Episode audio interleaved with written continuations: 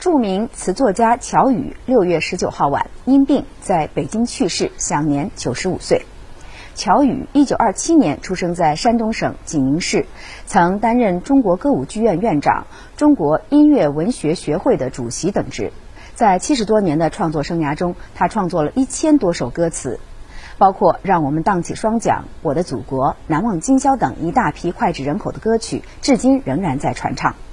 乔羽先生用自己的才华，为每一个时代都描绘出了令人难忘的篇章。